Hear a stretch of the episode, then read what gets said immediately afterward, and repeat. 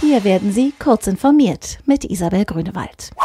Union und SPD einig bei Mobilfunk Infrastrukturgesellschaft. Die Spitzen der Koalitionsfraktionen haben sich auf wesentliche Schritte zur Verbesserung der Mobilfunkversorgung in Deutschland geeinigt.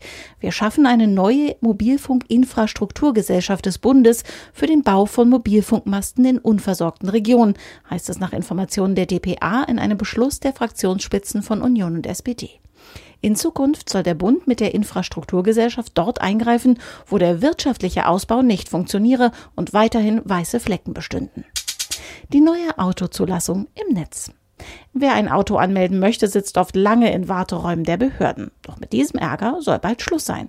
Ab Herbst wird Phase 3 des Projektes iKFZ bundesweit eingeläutet, heißt es in einer Mitteilung von Verkehrsminister Andreas Scheuer iKFZ bedeutet internetbasierte Fahrzeugzulassung.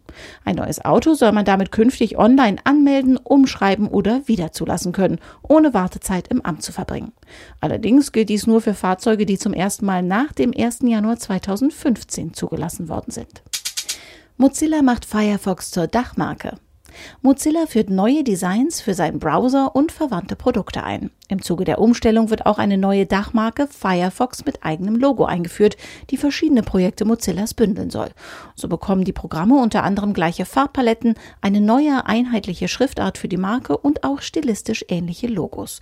Damit endet vorerst Mozillas Open Design Prozess, der sich über die letzten eineinhalb Jahre hinzog.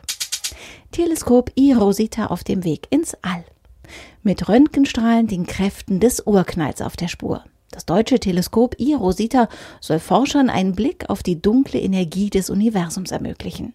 Am Ende soll iRosita eine Himmelskarte liefern, die das Universum und seine Entwicklung in bisher unerreichter Qualität abbildet. Am 21. Juni soll eine russische Rakete das Teleskop als Teil des Weltraumobservatoriums Spektrum RG vom Weltraumbahnhof Baikonur ins All bringen. Forscher sprechen vom größten bilateralen russisch-deutschen Raumfahrtprojekt. Diese und alle weiteren aktuellen Nachrichten finden Sie auf heise.de.